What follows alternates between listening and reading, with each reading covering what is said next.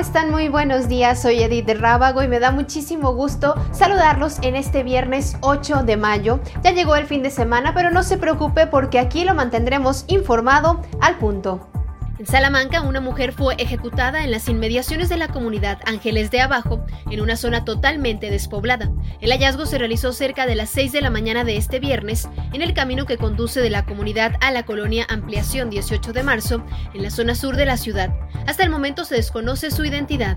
El secretario de Relaciones Exteriores, Marcelo Ebrard, aseguró que son siete pacientes contagiados con COVID-19 del Instituto Nacional de Nutrición los que participan en el ensayo médico con un laboratorio de Estados Unidos en el uso de Remdesivir como cura. Durante la conferencia matutina, el canciller dijo que este número de pacientes aumentará en una segunda etapa. El presidente Andrés Manuel López Obrador aseguró que hay una nueva oferta para comprar el avión presidencial, por lo que, aunque ya terminó su mantenimiento, se quedará unos días en los hangares de California, Estados Unidos, para ver si se concreta la operación financiera.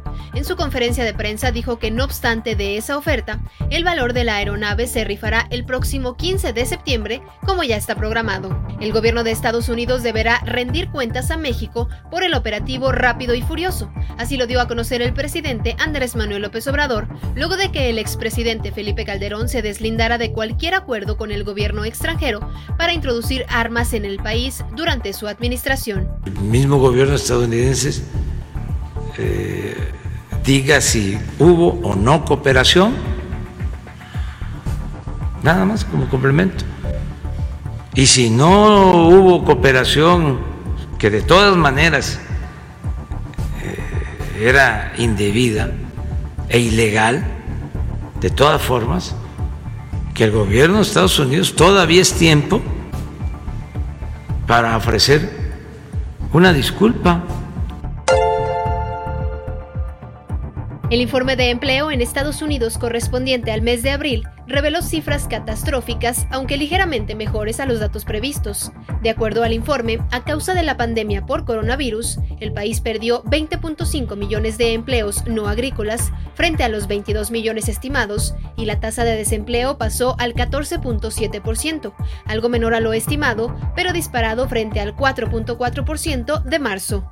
Quédese conectado con nosotros a través de redes sociales, Facebook, Twitter, Instagram, YouTube. Nos encuentra como Periódico Correo. Lo invito a escuchar nuestro podcast con temas variados, distintos y con especialistas a través de plataformas digitales como Spotify.